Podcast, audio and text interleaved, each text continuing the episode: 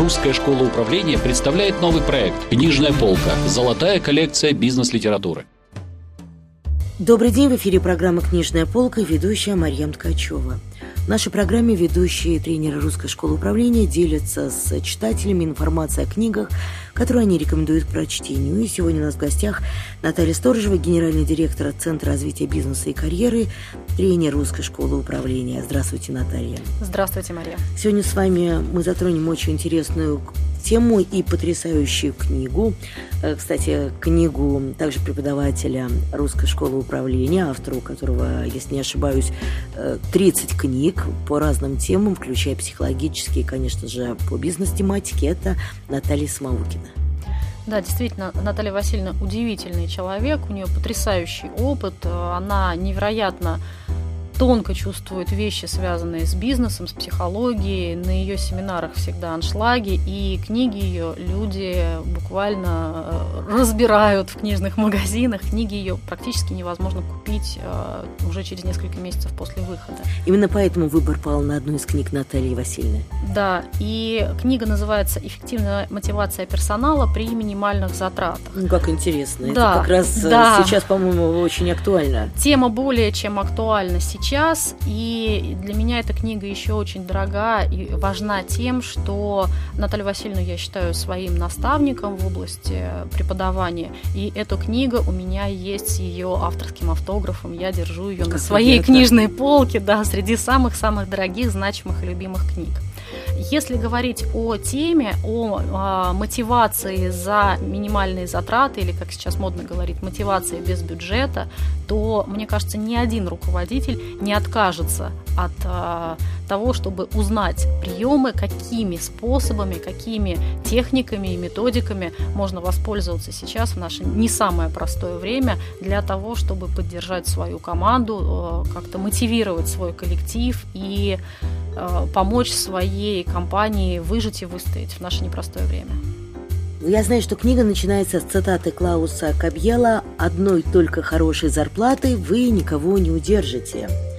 Э, в книге Натальи Васильевны Смаукиной есть информация о том, как, э, собственно, удержать, если нету одной хорошей зарплаты. Вы знаете, да, и рекомендаций очень много, советов очень много. А, ключевое, с чего а, Наталья Васильевна предлагает начать любому руководителю, это с анализа того, какие именно мотиваторы, какие важные точки воздействия есть у тех людей, которые работают в компании. Дело в том, что деньги – это, конечно, важный мотиватор. Понятно, что на работу люди ходят не только ради удовольствия. Ну да, но... чтобы подойти к банкомату. Да, потому что, потому что у всех есть дети, семьи, ответственности, обязанности, и современное общество, оно, его сложно представить альтруистическим и без денег. Да? Мы живем в то время, когда деньги имеют значение. Но одними только а, деньгами удержать людей совершенно точно нельзя. Дело в том, что есть масса других потребностей. Люди хотят а, самореализации, люди хотят признания, люди хотят профессионального уважения, люди хотят испытывать гордость за свой труд. И а, эти факторы совершенно нельзя сбрасывать со счетов. А, для других людей очень важна стабильность, важно чувствовать себя частью команды, важно ощущать себя в коллективе и в процессе какого-то важного, интересного, увлекательного ну, дела. То есть каждый человек имеет свои потребности. У каждого И исходя из этих потребностей конечно. формируется некая мотивация. А вот скажите мне, пожалуйста, как, какие возникают трудности в разработке системы мотивации персонала? Ведь компания большая, если компания большая, людей много. И здесь уже понять потребности каждого работника, если их там тысячи.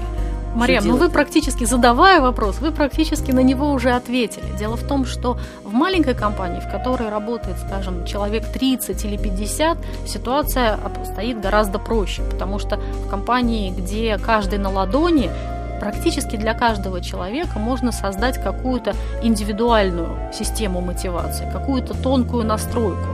Но в коллективе, в котором работает 300 человек или 500 человек, индивидуально настраивать что-либо крайне сложно.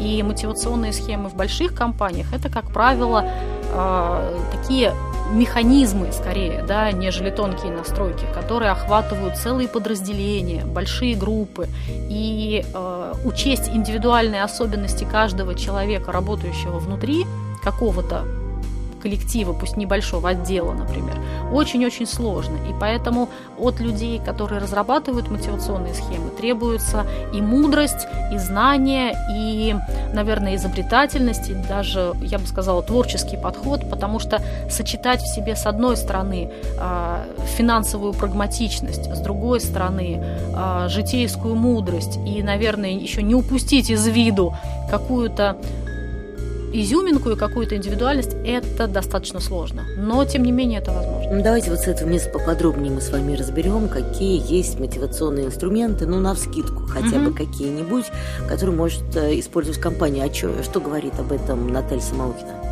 Ну, во-первых, в любой команде, какой бы она ни была, там 20 человек, 200 человек или 2000 человек, всегда есть а, ключевые или золотые сотрудники. И от этих людей в а, целом зависит стабильность компании, ее будущее, ее развитие, потому что э, не все люди являются носителями корпоративных знаний, корпоративных технологий. Есть какая-то э, группа золотых сотрудников. Первую очередь нужно прорабатывать мотивационные программы именно для этих людей, чтобы удерживать их в компании, чтобы э, делать их работу более комфортной и с точки зрения мотивации помогать им работать результативнее. Потому что если ваша компания удерживает вот этих золотых сотрудников, это означает, что какая бы текучка ни была и как, какие ни на, э, с какими кризисами не сталкивалась бы компания, э, насколько она увеличивалась или сокращалась в период этих кризисов, вы все равно сможете сохранить ее уникальность и индивидуальность до тех пор, пока работает у вас, пока в компании сохранен золотой фонд. Вот золотой фонд, э, что, какими компетенциями надо обладать, чтобы быть золотым сотрудником? Например, ну, компетенции могут быть очень разные. Очень сильно это зависит от той сферы, в которой работает компания, от отрасли. Потому что производственная компания и компетенции человека из производственной компании, они, безусловно, будут отличаться от компании, например, работающей в области сервиса или в сфере торговли. Но, тем не менее, а, как определить, кто является золотым фондом? В первую очередь, это те люди, которые а, являются носителями корпоративных знаний корпоративных технологий, которые сами по себе являются а, то есть зажигалками такими внутри. Не столько зажигалками, опорами, да, uh-huh. то есть несущая конструкция, да. Вот если вы сохранили несущую, несущую конструкцию в компании, то надстройку вы потом можете сделать э, и новыми людьми, и обучить новых людей. Но если вы потеряли несущую конструкцию, то вам придется, по сути, строить компанию заново. Э, вторая важная компетенция – это лояльность руководителям, лояльность к коллективу, лояльность к бизнесу в целом. Потому что если человек гордится своей компанией, ценит свою компанию, считает, что основатели или руководство компании ну, если можно в кавычках так сказать, идет правильной дорогой, то такие сотрудники это, а, вот это отношение, они вокруг себя распространяют как некое э, информационное поле. И от этого формируется корпоративная культура которая должна быть все-таки лояльна к деятельности и к бизнесу самой компании. Если человек внутренне оппозиционен тому процессу, которым занимается компания, если он внутренне каким-то, по каким-то причинам не согласен, этот человек не может относиться к той самой э, золотой, золотой когорте, угу. да, к тому самому вот золотому фонду. Поэтому вторая э, важная вещь – это лояльность.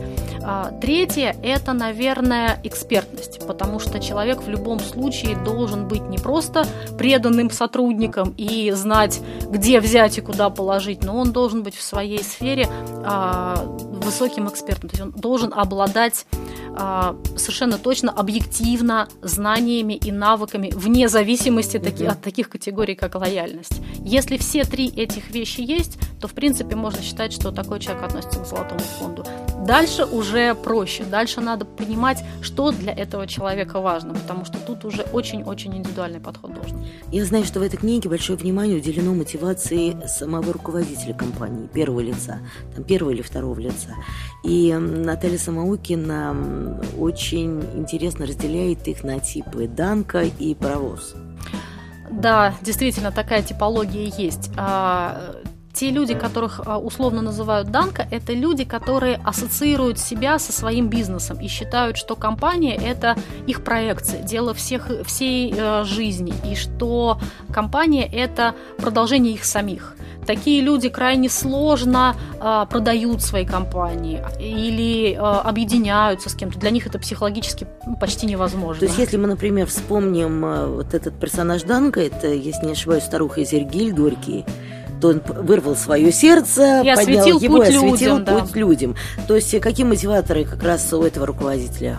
Вести за собой, быть примером, воодушевлять других, а, работать не покладая рук, а, отдать все свои силы, всю свою энергию, вложить всю свою душу в э, любимое дело. И, по сути, эти люди своим примером зажигают свои компании, зажигают свой коллектив. Такие руководители, как правило, первыми приезжают на работу, и их машина первая появляется на корпоративной парковке. Вы знаете, почему сразу вспоминается, чем закончилась старуха Зергиль, вот эта история про Данка, э, сердце у него, собственно, сгорело.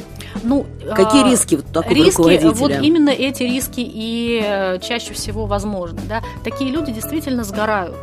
И, как правило, компании, возглавляемые вот такими Горящими. самоотверженными, горящими людьми, эти компании заканчиваются после того, как э, лидер либо уходит из компании, да, либо по каким-то причинам отходит от дел, либо вынужден ее передать, ну, в силу каких-то обстоятельств наследникам, например, да, или э, наемным менеджерам. То есть либо компания прекращает свое существование, либо она на- до такой степени меняется, что по сути сохраняется только название, а суть компании, уже ее корпоративная культура, ее традиции меняются. Потому что сердце, оно, собственно, сгорело, да, и вот люди, горящие в своих бизнесах, они, ну, зачастую сгорают. Есть еще такой тип, как паровоз, о котором говорит Наталья Самоукина. Это Паровозы, паровозы, да, образ. это немножко другой тип руководителей. Это люди, которые относятся к своему бизнесу более прагматично. Такие бизнесы часто создаются на продажу, такие бизнесы легко объединяются с другими. Эти компании можно слить или наоборот э, разделить. И часто мы слышим о том, что бывшие конкуренты объединились Мгм. да, создали э, там холдинг, да, и после этого стали непобедимыми и всем своим э, поставщикам стали диктовать какие-то новые условия. Вот такая тактика это как раз тактика тех самых провозов, которые все-таки на бизнес смотрят как на продукт труда, а не на свою личную самореализацию. И в каком-то смысле э, эти компании ну, не то чтобы более успешные, они, наверное, более устойчивые, потому что в меньшей степени зависят от э, горения руководителя, да, от горения личности. Что вы для себя нашли в этой книге? Что независимо от того, трудные времена или легкие времена, а, всегда можно найти способы э, для того, чтобы поддержать коллектив, для того, чтобы воодушевить команду, для того, чтобы подтолкнуть людей к борьбе, к труду, к реализации, потому что нам всегда кажется, что именно мы живем в трудные времена. На самом деле времена всегда в той или иной степени трудные, просто по-разному. Но это не значит, что нужно опустить руки, ничего не делать, э, сказать, что ну да, вот так нам, к сожалению, не повезло, поэтому у нас ничего не получилось. От лидера очень много зависит. И если лидер э, постарается ситуацию переломить, перебороть, все-таки сделать что-то, чтобы вытащить компанию и воодушевляет своей борьбой других, то, я думаю, любой кризис преодолеет. Наталья, вы управляете своей компанией, если я не ошибаюсь, около 10 лет. Да, совершенно верно. Вот какими инструментами мотивации вы пользуетесь? Ведь времена-то были разные, и кризисные, и э, врем- времена подъема. Вы знаете, мы мы а, открыли наше агентство в самый благополучный, наверное, период, да, ну, в относительно благополучный период, это был 2007 год, но уже через 8-9 месяцев нашей работы а, случился кризис 2008 года. А, и нам еще не окрепнув, пришлось перестраиваться и искать какие-то точки опоры. Я могу сказать, что точкой нашей опоры всегда были наши постоянные клиенты, потому что за почти 10 лет нашей работы пул наших клиентов, он а, на 75, наверное, или на 80 даже процентов состоит из тех, кто с нами давно, долго, кто рекомендует своих друзей и знакомых. Поэтому э, наша опора в постоянных клиентах и наша команда, она достаточно гибкая, тонкая и старается психологически подстраиваться под каждый конкретный заказ. Это великолепно. Удачи вам. Спасибо и большое. И процветания вашей компании. Спасибо. И закончить наш диалог я бы хотела словами Натальи Самаукин, написанной в, э, в конце этой замечательной книги. В этой книге мы обсудили все этапы разработки, поддержки, мониторинга системы мотивации в компании. Теперь задача читателя состоит в том, чтобы практически реализовать те идеи книги, которые показались полезными. Я думаю, что идей здесь очень много. Спасибо вам большое, Наталья. Спасибо вам, Мария. Сегодня у нас в гостях была Наталья Сторожева, преподаватель Русской школы управления. Мы говорили о книге Натальи Самаукиной «Эффективная мотивация персонала при минимальных финансовых затратах». В студии работала Марья Ткачева, программа «Книжная полка», проект Русской школы управления. До встречи в следующих выпусках. Русская школа управления представляет новый проект «Книжная полка. Золотая коллекция бизнес-литературы».